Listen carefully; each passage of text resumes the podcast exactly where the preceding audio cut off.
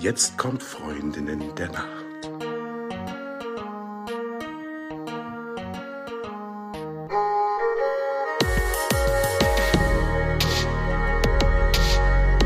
Hallo und herzlich willkommen zu einer neuen Folge von Freundinnen der Nacht. Mein Name ist Talia und bei mir ist die Eva. Hi.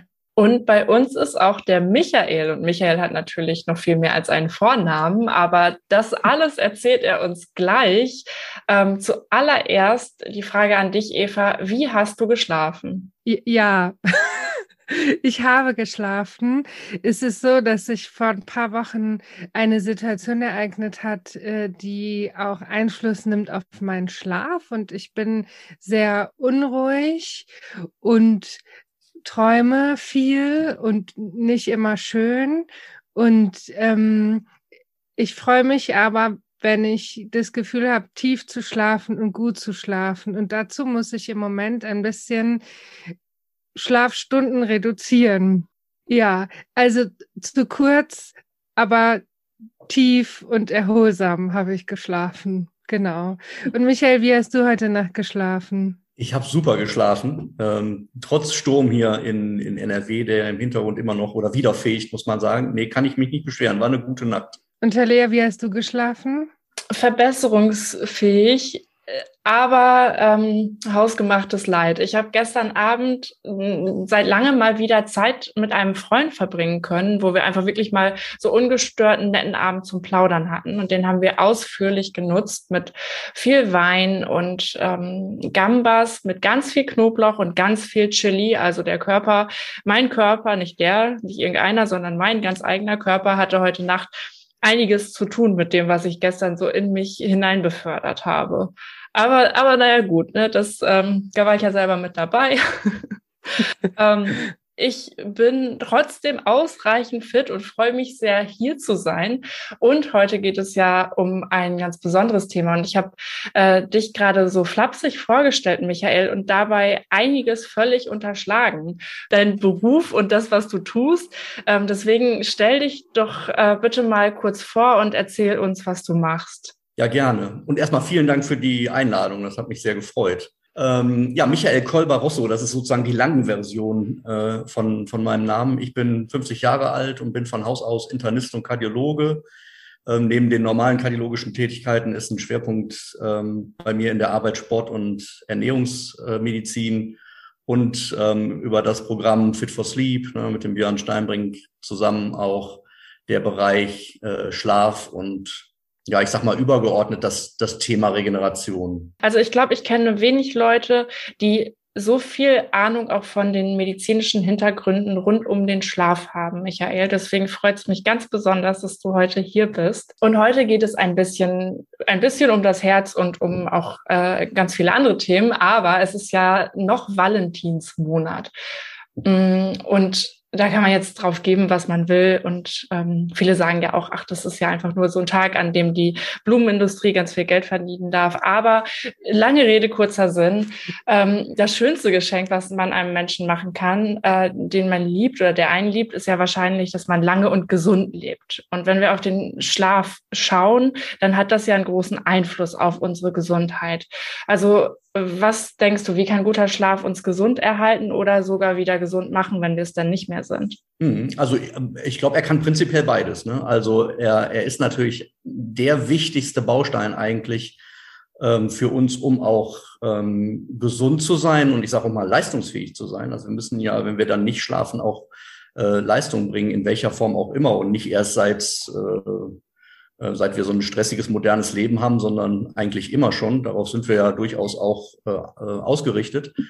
Ähm, und um das zu können und um dabei möglichst auch gesund zu bleiben, äh, ist der Schlaf sicherlich der wichtigste wichtigste äh, Faktor neben, neben Ernährung und natürlich vielen anderen Sachen. Das sieht man ja auch in, ich sag mal, im präventiven Bereich. Also ich, man kann sehr viel machen, aber die Bausteine äh, für, für ein gesundheitsförderndes Verhalten, was wir ja alle so machen könnten, ist sicherlich Schlaf, Ernährung und Bewegung, wobei Ernährung und Bewegung in aller Munde sind und viele da natürlich auch schon unterwegs sind und der Schlaf immer noch leider so ein bisschen ähm, so ein Stiefkind ist. Ne? Wir haben irgendwie das Gefühl, passiert selber. Ne? Also Essen passiert nicht selber, müssen wir schon irgendwas in uns reinstecken. Ne?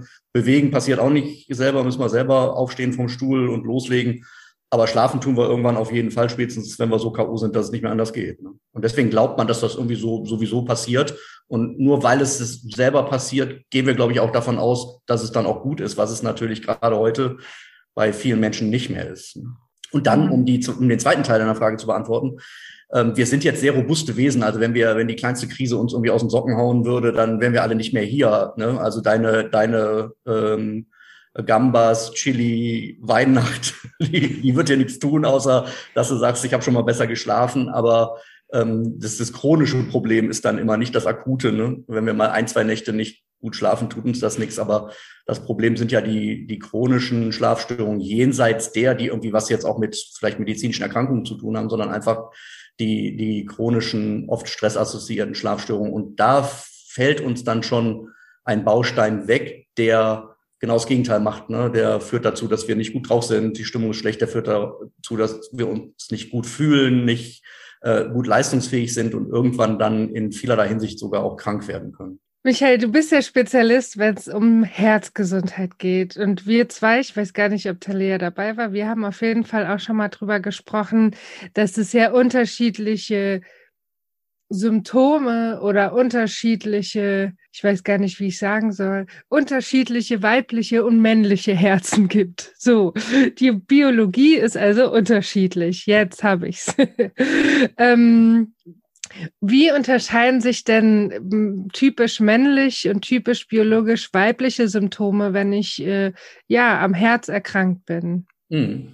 Das ist eine, eine äh, immer wichtiger werdende und vor allem auch spannende Frage. Und da haben wir äh, Kardiologen und jetzt sage ich bewusst nur die männliche Form ähm, viel dazugelernt und auch in, in den letzten Jahren eigentlich erst äh, gemerkt, dass das der Fall ist.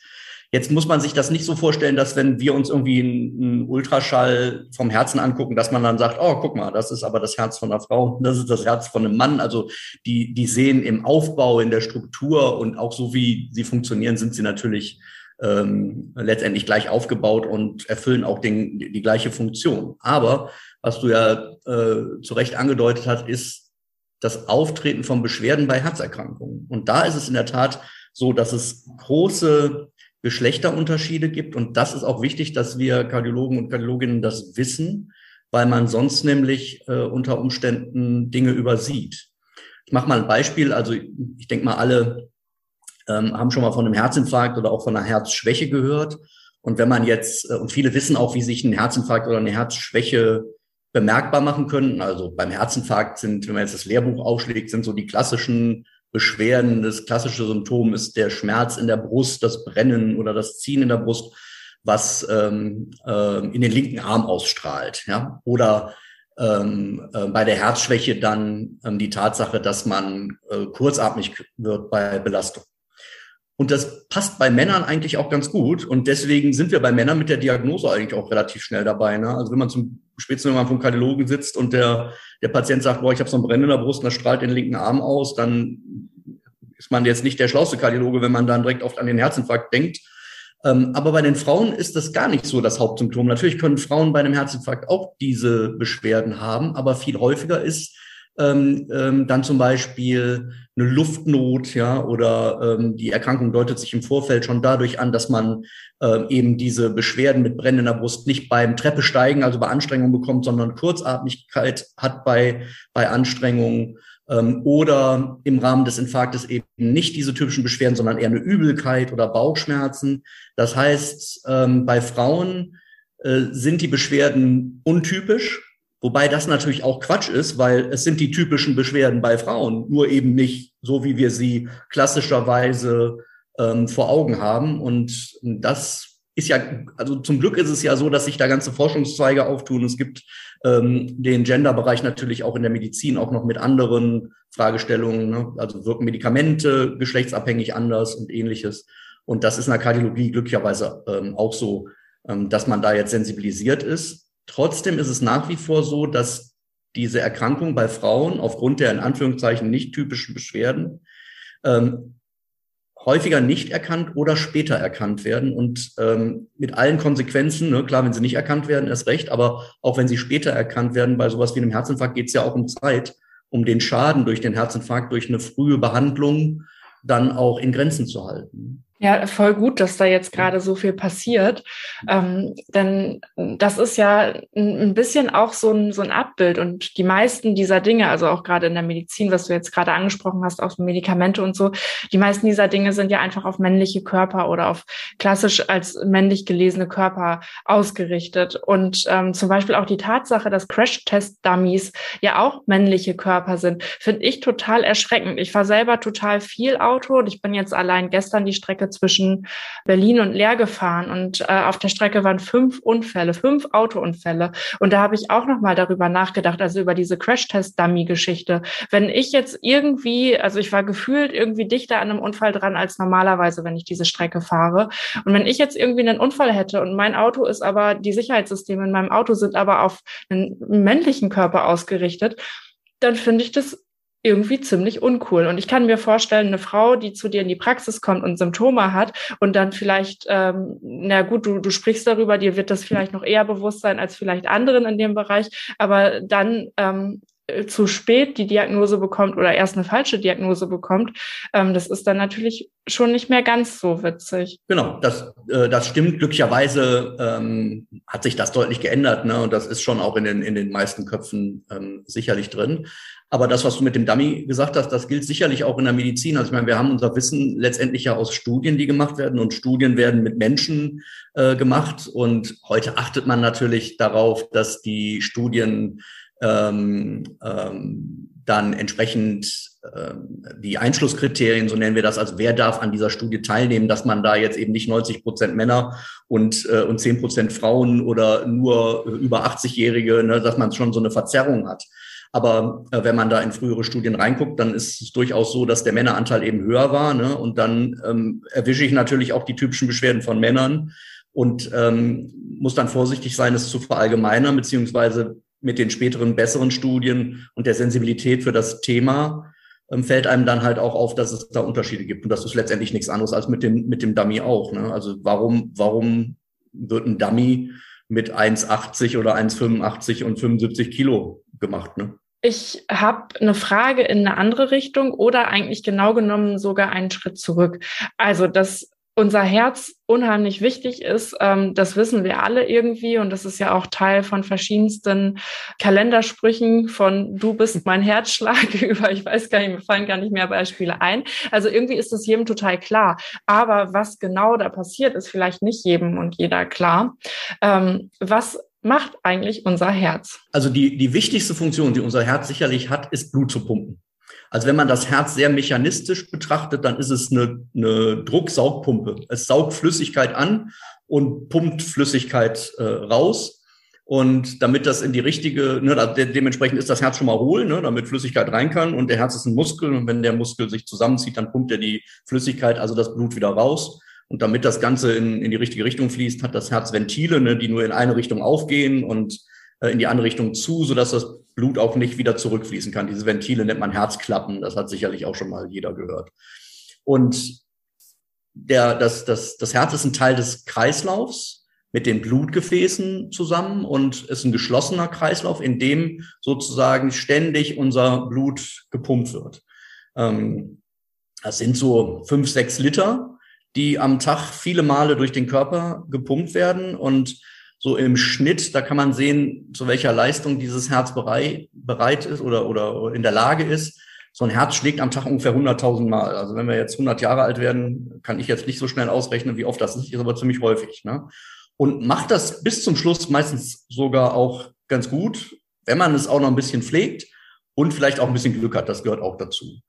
Ähm, und wir müssen uns das so vorstellen, was pumpt es da? Ja, es pumpt das Blut und das Wichtigste, was natürlich da gepumpt wird im Blut, ist der Sauerstoff, den wir brauchen, damit wir, ne, den wir von außen einatmen, der dann über die Atmungswege, Atemwege in unseren Körper kommt, über die Lunge, über die Bronchien. Und in der Lunge dann ist der Kontakt zu den Kreislaufgefäßen, dann kommt das, äh, kommt der Sauerstoff ins Blut und das Herz äh, pumpt den Sauerstoff äh, durch den Kreislauf und letztendlich zu jeder einzelnen Zelle, wo dann der Sauerstoff verbraucht und die Energie erzeugt wird, die uns am Leben hält und die uns auch Leistungen bringen lässt, wie Dinge, die wir jetzt machen, kognitive, geistige Leistung, körperliche Leistung, was auch immer. Und dann werden natürlich auch andere Sachen ähm, ähm, transportiert, ne? die Nährstoffe, die wir brauchen, aus denen wir die Energie ziehen, zusammen mit dem Sauerstoff. Das ist so sicherlich die Hauptfunktion. Und daneben macht es aber auch schon auch noch ein paar andere Sachen. Also es ist zum Beispiel auch sowas wie eine Drüse. Also es gibt selber Hormone ab, die daran beteiligt sind, dass unser Blutdruck reguliert wird. Also wenn wir, ihr kennt das alle, wenn wir viel trinken, zum Beispiel, dann, dann müssen wir irgendwann auch aufs, auf, auf, auf die Toilette und Wasser lassen oder wenig trinken, dann weniger. Und ähm, irgendwie muss im Kreislauf ja immer auch genug Blut sein, damit das Herz arbeiten und pumpen kann und das Ganze funktioniert. Und da gibt es auch Hormone, die das ähm, Herz zum Beispiel ausschüttet. Also es ist mehr als eine Pumpe, aber hauptsächlich eine Pumpe. Michael, du hast es sehr schön erklärt. Trotz allem fühle ich mich zurückversetzt. Biologie, Klasse, weiß nicht, sieben, acht, neun. Ja. Aber ich bin jetzt mal wieder schlauer. Ich wusste das alles wahrscheinlich schon mal wieder vergessen. Jetzt weiß ich es wieder. Vielen Dank. Was kann denn jeder einzelne von uns tun, um das eigene Herz gesund zu halten? Hm eine ganze Menge ähm, eigentlich, was ja, was ja primär mal eine gute Nachricht ist. Also man ist seinem Schicksal da nicht ganz über, überlassen. Ne? Ein bisschen schon. Also Herzgesundheit hat auch was mit, mit Pech zu tun und Herz oder Glück und Herzgesundheit hat auch sicherlich was mit Veranlagung zu tun, ähm, aber eben halt auch viel mit Lebensstil. Das wissen die meisten ja heute auch. Also äh, nehmen wir uns mal die häufigste Herzerkrankung, die es gibt und man, man muss, insofern ist deine, deine Frage wichtig. Ähm, bei allem, was wir im Moment so an, an Sachen erleben, die Herz-Kreislauf-Erkrankungen sind in den westlichen Industrienationen immer noch Top-Todesursache. Und an erster Stelle steht da immer halt auch noch der Herzinfarkt. Ähm, der Herzinfarkt, für die, die nicht ganz genau wissen, was ein Herzinfarkt ist, das Herz selber muss sich ja auch mit Blut versorgen, damit es arbeiten kann. Das heißt, auf dem Herzmuskel drauf sind Herzgefäße, Schlagadern durch die eben halt auch Blut, Sauerstoff, Nährstoff in den Herzmuskel kommt. Und wenn diese Gefäße sich verschließen, meist durch Arterienverkalkung plus einen akuten Verschluss, dann wird ein Teil des Herzmuskels eben nicht mehr durchblutet, pumpt nicht mehr mit, arbeitet nicht mehr mit, stirbt im schlimmsten Fall ab, wodurch dann zum Beispiel eine Herzschwäche entstehen kann. Und das nennt man Herzinfarkt, wenn da so ein Gefäß verschlossen ist. Und es ist durchaus so, dass viele Menschen die Bereitschaft zur Ausbildung von Arterienverkalkung in ihren, in ihrer Veranlagung haben. Ne, also dann weiß man, der Vater, die Mutter, Onkel, Tante, viele in der Familie haben irgendwie mit Herzinfarkt oder Schlaganfallen zu tun. Ähm, und das kann dann so eine Erkrankung mit auslösen. Und die Hauptrisikofaktoren, dass wir sowas natürlich bekommen, ist die Tatsache, dass wir älter werden. Also alt werden ist ein Risikofaktor für Arterienverkalkung auch und für Herzprobleme. Können wir auch nicht so viel dran ändern. Und das Geschlecht. Und hier muss man sagen, äh, schneiden die Frauen ein bisschen besser ab. Die Frauen sind etwas später dran mit, mit den ähm, Herzerkrankungen. Also das sind so die Risikofaktoren, da kann man jetzt nichts dran ändern. Also wir können nichts daran ändern, ähm, aus welcher Familie und welche Gene wir kriegen. Wir können nicht so viel daran ändern, wollen es wahrscheinlich auch nicht, dass wir jeden Tag älter werden. Das ist ja schon auch eine prima Sache. Und am, am Geschlecht können wir jetzt auch nichts ändern. Also das wäre sozusagen, ja, zugespitzt der schicksalshafte Teil, wo man Glück hat oder nicht. Und ähm, ungeachtet dessen, wie gut man da jetzt ins Leben startet, äh, und was im Laufe des Lebens passieren kann, kann man aber viel selber machen. Und das sind die Klassiker. Ähm, das hat natürlich was mit Ernährung zu tun. Das hat was mit Bewegung zu tun. Also es ist gut, wenn wir, wir sprechen ja immer, äh, was ist die beste Ernährung? Die artgerechte Ernährung. Ne? Also es ist gut, wenn wir das Futter in uns reinstecken, wofür wir irgendwie gemacht sind. Bewegung, wir sind auch für Bewegung gemacht. Vor allen Dingen eigentlich für, für lange, moderate Bewegung. Also Ausdauersport quasi, aber auch natürlich Kraft, Sport, Krafttraining, ähm, ist gut untersucht und zeigt, dass es sowohl in der Vorbeugung als auch, wenn schon Arterienverkalkung oder Herzinfarkte da waren, dass es ähm, äh, hilft. Und der allerwichtigste Risikofaktor, den man natürlich äh, selber beeinflussen kann, ist nicht zu rauchen. Also das ist ein ganz, neben anderen Erkrankungen, die der, die, die der Tabakkonsum dann natürlich machen kann, ist es für die ähm, Gefäße und damit halt auch für das Herzinfarktrisiko schon ein deutlich erhöhtes Risiko, wenn man ähm, wenn man vor allen Dingen lange raucht. Also äh, Tabak, Bewegungsmangel, ähm, schlechte Ernährung, was immer das im Detail vielleicht auch ist. Dann, ähm, ne, was wir schon mal gehört haben, so Cholesterinwerte, wobei das ein sehr weites Thema ist.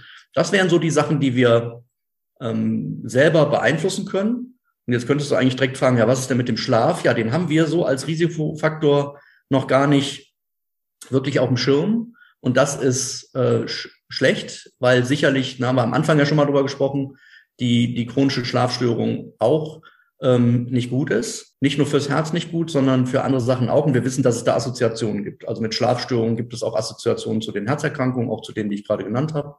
Ähm, und das ist auch nachvollziehbar. Warum? Häufig ist ja Schlafstörung auch ein Ausdruck von einer chronischen Stressbelastung, die für uns nicht gut ist und wo wir wissen, dass es auch ein Risikofaktor fürs Herz ist. Und ja, der Schlaf ist halt der Moment, wo wir uns erholen, wo Zellen sich reparieren, wo, wo ähm, wieder aufgebaut wird. Ähm, und wenn, wo die Stresshormone eben halt auch mal abfallen, die wir tagsüber immer so haben, womit unser Herz ja ganz gut zurechtkommt, aber eben nicht 24 Stunden. Ne? Braucht die Zeit halt auch, um, um äh, zu regenerieren. Muss sowieso immer schlagen, ne? nachts vielleicht mal ein bisschen langsamer, aber hört ja nicht auf. Also ist ja sowieso ein Organ, was ständig aktiv ist. Und wenn dann die nächtliche Regeneration wegfällt, ist das für den Gesamtkörper nicht gut, aber auf Dauer wegfällt, ne, meine ich. Ähm, und fürs Herz und für die Herzgesundheit dann natürlich auch nicht. Also richtig guter Schlaf äh, trägt ja zur Herzgesundheit bei, ne? Da hast du ja die Erholung auch schon genannt. Und eigentlich hast du auch schon gesagt, wie ich denn durch schlechten Schlaf meine Herzgesundheit negativ beeinflusse. Mhm. Aber vielleicht können wir da noch mal so ein bisschen drauf eingehen. Also eingehen. angenommen, ich habe eine Bedingung von außen, ich weiß nicht, jemand schnarcht, es ist zu hell im Zimmer, also aus irgendeinem Grund kann ich nicht schlafen. Kann sich das dann negativ auf meine Herzgesundheit äh, auswirken? Werbung. Diese Episode wird präsentiert von www Lesezeit-Bad Vilbel.de. Das ist der Buchladen in Bad Vilbel, der nicht nur lokal, sondern auch online wundervolle Bücher zu allen Themen der Welt anbietet. Vom Sachbuch zum Kochbuch zum Roman einfach alles. Du bekommst dort nicht nur eine sehr kompetente und sympathische Beratung, sondern du unterstützt auch eine lokale Händlerin, die mit Herzblut und Leidenschaft dabei ist. Tatsächlich habe ich das Gefühl, sie hat jedes Buch auch gelesen, was sich in ihren Regalen befindet. Auch wenn ein Buch mal nicht vor Ort im Brunncenter in Bad Vilbel-Dortelweil sofort verfügbar ist, ist es meist in wenigen Tagen da. Lesen eignet sich übrigens ganz hervorragend als Abendbeschäftigung vor dem Schlafen. Es gibt keinen Rabattcode, da es die Buchpreisbindung gibt und das ist auch gut, so würde man in Berlin sagen. Viel Spaß beim Lesen. Werbung Ende. Ja, das, das kann es definitiv. Vielleicht gehen wir sogar noch einen Schritt zurück und gucken mal, was, was so dieser Wechsel eigentlich äh, soll. Ne? Also ähm, und was mit dem Schlaf da so da, dahinter steckt. Das sind ja Dinge, die schon seit seit vielen, vielen, vielen Tausenden, Hunderttausenden von Jahren in uns ähm, einprogrammiert sind und wo sich vor allen Dingen in den letzten 200 Jahren und auch noch mal in den letzten 20 Jahren mal nur Stichwort Digitalisierung, Smartphone, eine ganze Menge in unserem Leben getan hat. Ne? Und jedes Organ, da zählt das Herz, Herz auch dazu, muss ja irgendwie Leistung bringen und zum anderen sich auch wieder erholen oder reparieren, wenn es mal beansprucht worden ist. Also wenn, wenn man früher ne, unser manchmal überstrapaziertes Beispiel mit dem Löwen gekämpft hat, dann musste man Leistung bringen. Da braucht man schnell einen Puls, Blutdruck, alle Organe auf 180, man muss schnell atmen, damit mehr Sauerstoff reinkommt, die Muskeln sind angespannt und so weiter. Also alle Organe müssen oder die meisten Organe müssen Leistung bringen. Ähm, und vielleicht verletze ich mich dabei und dabei habe ich sehr viel Ressourcen verbraucht. Das heißt, dass die gleiche Leistung, was die Organe dann auch bringen müssen, ist, sich davon zu erholen und wieder aufzubauen, zu regenerieren, zu reparieren und zu wachsen. Und die Natur hat es warum auch immer so eingerichtet, dass wir das nicht gleichzeitig können. Also wenn wir ins Fitnessstudio gehen und unseren Bizeps trainieren, wächst der nicht während wir trainieren, sondern in der Pause zwischen dem Training. Das wäre toll, wenn es anders wäre, so ist es aber nicht. Das heißt, wir brauchen diesen Rhythmus. Rhythmen spielen sowieso eine große Rolle. Äh, ne? Also unser Körper ähm, hat einen inneren Rhythmus und es gibt in der Welt einen aus äußeren Rhythmus und die müssen auch immer synchronisiert werden. Und das sind verschiedenste Rhythmen, Jahreszeiten, Mond, äh, Menstruation, tausend Sachen. Aber der für uns sinnfälligste Rhythmus ist natürlich der Tag-Nacht-Rhythmus. Wir sind alle Tag-Nacht-Tiere bei allen Schwankungen, die es gibt. Ne? Morgenmenschen, Abendmenschen, Lerchen, Eulen, wie auch immer man das nennen will, die Chronotypen. Aber wir sind alle Tagtiere. Das heißt, es war für uns offensichtlich evolutionär ein Vorteil, dass wir tags aktiv sind. Nicht 16 Stunden, sondern auch mit Pausen und Regenerationszeiten dazwischen. Aber der Tag war äh, überwiegend für die Aktivität da und die Nacht ist dann eben die Zeit, wo wir diese Regeneration haben. Und beides ist eigentlich die gleiche Seite äh, einer Medaille, noch nicht mal als die Kehrseite. Ne? Es gehört essentiell zusammen. Und wir sind sehr leistungsfähig, solange wir uns ausreichend erholen können. Und wir können mit akuten Stresssituationen sehr gut umgehen, solange wir uns davon erholen können. Und das Leben heute ist aber oft für viele Menschen dadurch geprägt, dass es chronischer Stress ist, tagsüber, also ein paar Löwen zu viel, Dauerlöwen quasi, ne, von denen wir uns tagsüber kaum zwischendurch mal verschnaufen können. Und wenn man dann nachts auch noch die wichtigste Regenerationsmaßnahme, den Schlaf, nicht hinkriegt, dann kann sich jeder ausmalen, was das für ein Teufelskreis ist. Und wenn man jetzt noch ähm, ins Detail geht, was im Schlaf passiert, dann schlafen wir ja eigentlich nicht in Stunden, sondern wir schlafen in Zyklen. Pi mal Daumen so in 90 Minuten Zyklen. Auch da sieht man wieder einen Rhythmus. Und jeder einzelne dieser Zyklen hat ja auch nochmal die Schlafphasen, von denen jeder schon gehört hat. Du hast eben gesagt, du hast geträumt. Ne? Also es gibt die Traumphase dort, die Tiefschlafphase, die, die, die Leichtschlafphase und so weiter. Wollen wir jetzt im Detail gar nicht drauf eingehen. Und jede dieser Phasen hat extrem wichtige Funktionen ähm, für Reparatur, für Wachstum, ne, für Regeneration, für Lernen, für, für alles Mögliche. Und wenn das gestört ist, tut uns das auf Dauer nicht gut. Und der letzte Teil, wenn du zum Beispiel sagst, naja, wenn auch noch Erkrankungen da sind, also da schnarcht jemand neben mir, dann stört der natürlich meinen Schlaf einfach durch die Geräusche. Und wenn er selber durch seinen Schlaf, ja, alle haben sicherlich schon mal die Schlafapnoe gehört, ne, da sind wir jetzt dann im Bereich der Schlafmedizin, eine schlafbezogene Atemstörung. Das heißt, da, da schnarchen Menschen nicht nur, sondern sie hören auf zu atmen und dadurch fällt nachts der Sauerstoffgehalt im Blut ab, also er sinkt. Und das ist irgendwann kritisch. Und das merkt unser Gehirn, was ja nicht schläft, sondern aktiv ist und macht dann eine Wegreaktion und sagt, hey, du musst atmen und weckt uns quasi auf, ohne dass wir das vielleicht selber merken. Und so kann man zehn Stunden geschlafen haben und trotzdem ist der Schlaf alles andere als erholsam. Die Stresshormone fallen eben nicht ab, die Wachstumshormone steigen nicht an und wir haben auch nachts noch den, den chronischen Stress und diese Stresssituation kann dann im schlimmsten Fall auch Herzereignisse äh, natürlich auch mal auslösen. Ja, ich, ich finde es gut, dass du hier auch nochmal diesen Punkt äh, Stress so in den Fokus rückst, denn das ist auch das, was ich äh, von meinen Kundinnen und Kunden, sei es jetzt im Schlafcoaching oder sei es in der Organisationsberatung, immer wieder höre. Ich treffe kaum jemanden, der oder die sich äh, vielleicht auch mit einem Problem an mich wendet oder wo ich im Gespräch nicht irgendwann an irgendeiner Stelle merke, okay, das Stresslevel, das ist erstens sehr hoch und zweitens so konstant hoch, ähm, dass das irgendeine Auswirkung hat. Und nun sprechen wir ja hier heute über das Herz. Ähm, aber der Körper ist ja wie ein System aus Zahnrädern, die auch ineinander greifen. So, und wenn dann eines davon nicht funktioniert, dann werden alle anderen auf irgendeine Art früher oder später in Mitleidenschaft gezogen. Na, und deswegen bin ich so froh, dass jetzt der Schlaf immer mehr auch äh, in den Fokus gerät und genauso wie Ernährung oder Sport jetzt auch thematisiert wird.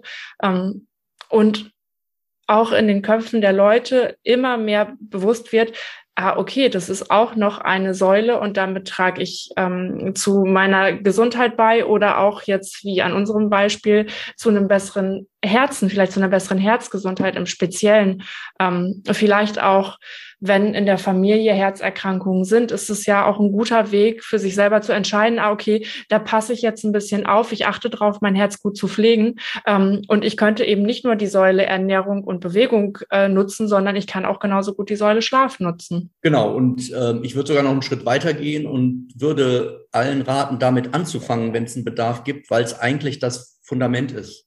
Ne? Ähm, denn man darf eins nicht ver vergessen, wenn wir zum Beispiel über Training sprechen, wenn wir jetzt über Training sprechen, was auch eine gewisse Intensität hat, ja, damit es auch wirkt. Ne? Also ich bleibe mal bei dem, bei dem Bizeps-Beispiel. Also wenn ich will, dass mein Bizeps wächst, warum auch immer, dann ähm, kann ich ja nicht einen Beutel Federn, hochheben. Ne? Dann muss ich da schon ordentlich Gas geben, auch mal in so einem Training. Man darf nicht vergessen, dass das auch Stress ist. Also auch wenn, oder, oder durch den Wald laufen mit einem ordentlichen Puls ist auch Stress. Das, für viele ist das nach einem langen Arbeitstag, den sie als Stress empfunden haben, vielleicht den Kopf frei kriegen und das auch gut so, weil es subjektiv sich schön anfühlt.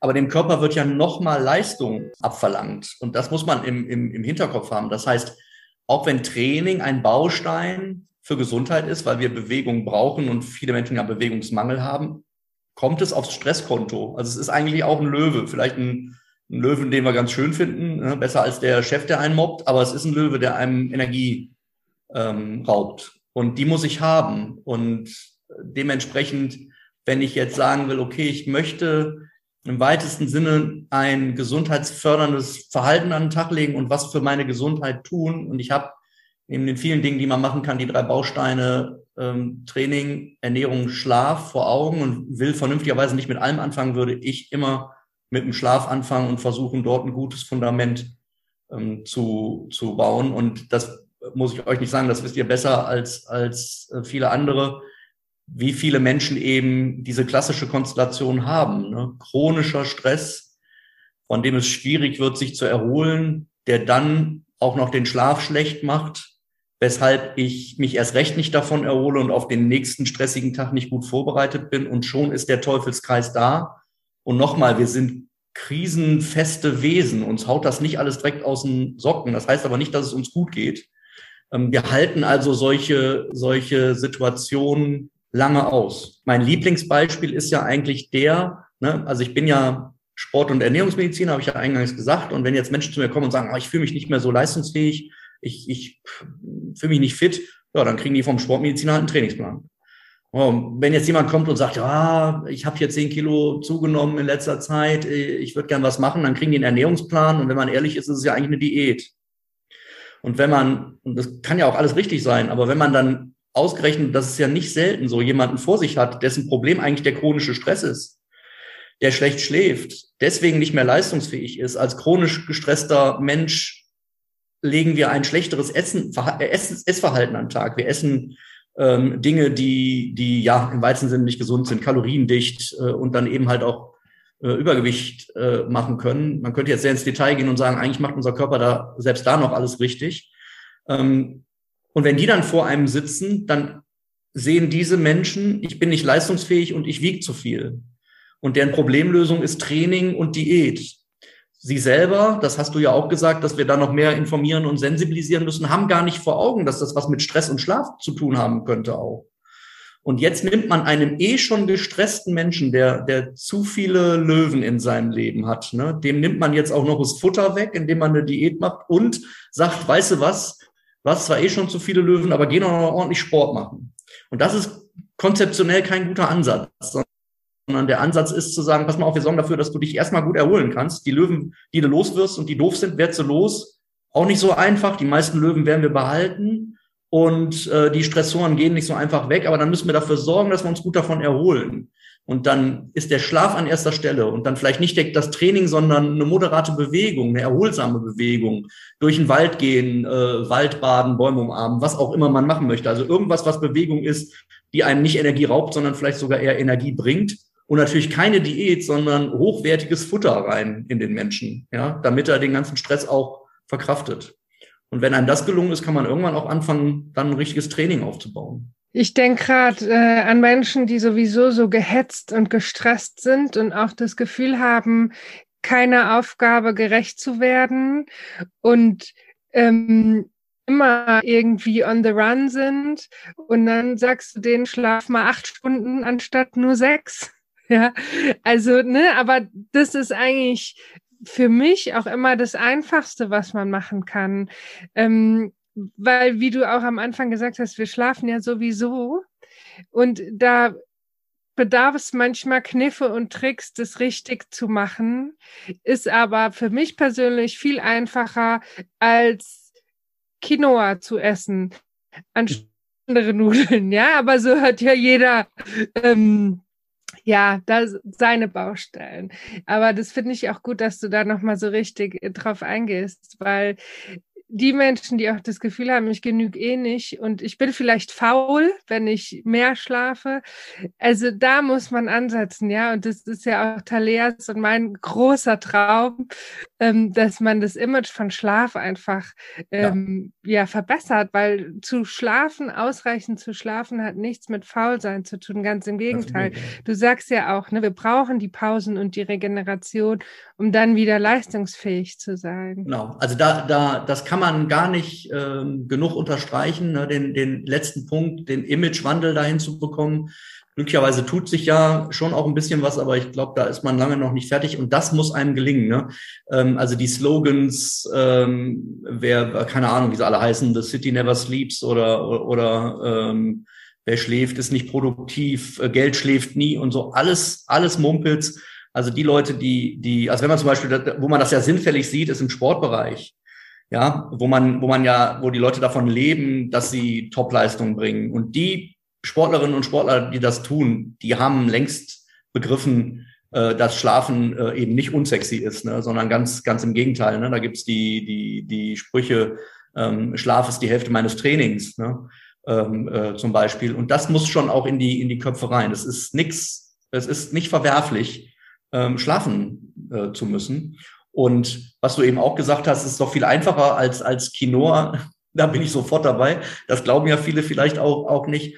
Ähm, aber weil die Dinge in uns ja schon auch noch programmiert sind, diese Rhythmen, können wir die auch abrufen. Und es ist jetzt nicht so, dass man das innerhalb von, von 24 Stunden schafft, aber man, das wissen wir ja alle zu Genüge, man kann Schlaf trainieren. Also da, da muss man, ähm, das ist keine Magie oder, oder ähnliches, sondern so, so wie, bleiben wir wieder dabei, der Bizeps nach ein paar Gewichten, wenn ich das regelmäßig mache, irgendwann reagiert ähm, und das tut, was er macht, wenn er belastet wird, nämlich wächst passiert das, kann das schon auch mit unserem Schlaf äh, passieren. Wir können einschlafen und durchschlafen, trainieren und brauchen einfach nur ein paar gute Tipps äh, dazu, die es ja gibt. Und was mir nochmal wichtig ist, was, wir müssen immer abgrenzen Schlaf, Medizin. Ne? Also es gibt Erkrankungen, die den Schlaf stören und die gehören auch in medizinische Diagnostik und, und Therapie.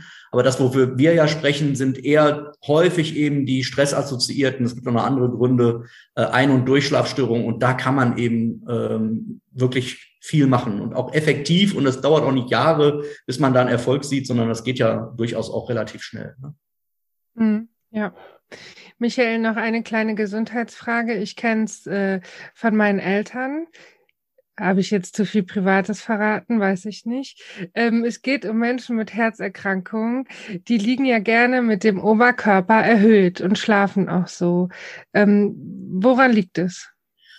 Ja, also das ist eigentlich, wenn das auftritt, gar nicht so ein gutes Zeichen, muss man sagen. Ähm, klassischerweise, also man nennt das Orthopnoe, ne? also ich muss aufrecht sein, um atmen zu können. Das heißt, das sind Menschen, wenn die sich flach äh, hinlegen, bekommen die schlecht Luft und dann richten sie sich auf. Also es gibt ähm, im schlimmsten Fall kann das so weit gehen, dass sie dann sagen, ich schlafe nur noch im Sessel, im Sitzen, ne, weil ich mich noch nicht mal mehr mit Oberkörper hoch hinlegen kann. Und das ist dann ein, ein, ein Zeichen für eine Herzschwäche oft. Ähm, und zwar auch für eine Herzschwäche, die dann nicht gut kompensiert ist, wie wir sagen. Man kann ja auch mit einer Herzschwäche gut leben. Ne? Man kann die medikamentös gut einstellen, man kann auch nicht medikamentös da viel machen. Das ist dann oft ein Zeichen dafür, dass das Herz echt am Limit ist.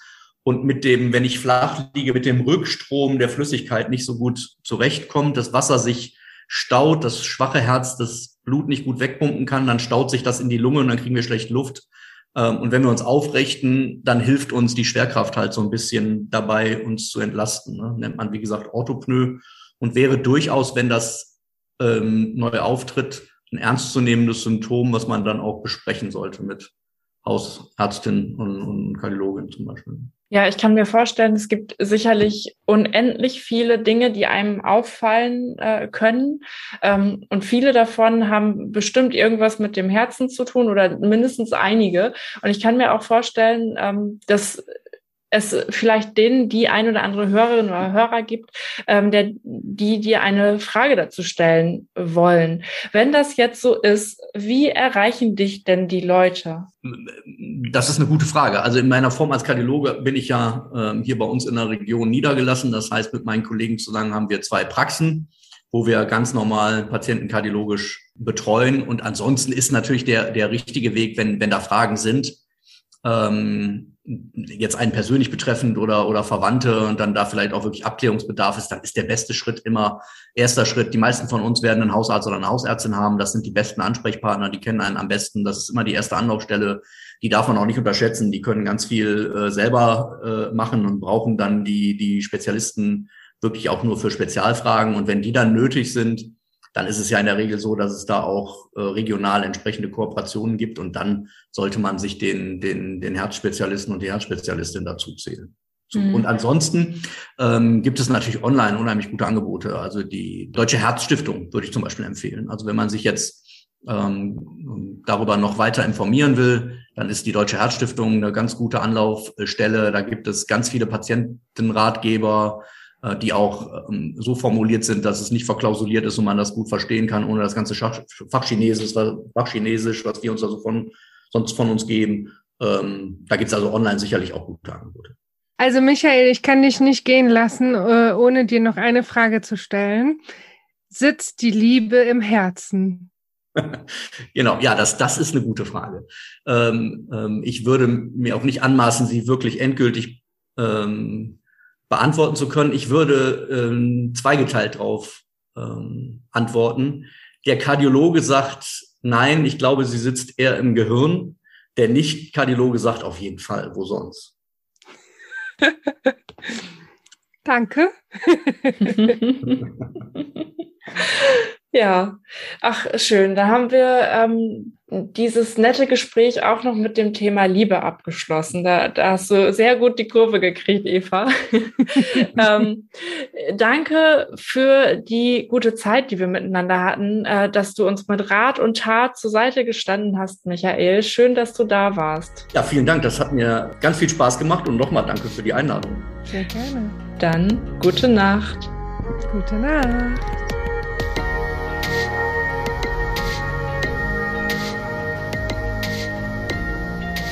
Falls du uns vermisst, gibt es eine kleine Lösung. Abonniere unseren Podcast oder folge uns auf Social Media. Dort findest du uns unter Freundin der Nacht auf allen gängigen Plattformen, Facebook, Instagram, LinkedIn oder du schreibst uns eine E-Mail an hallo at freundindernacht.de. Und jetzt gute Nacht. Gute Nacht.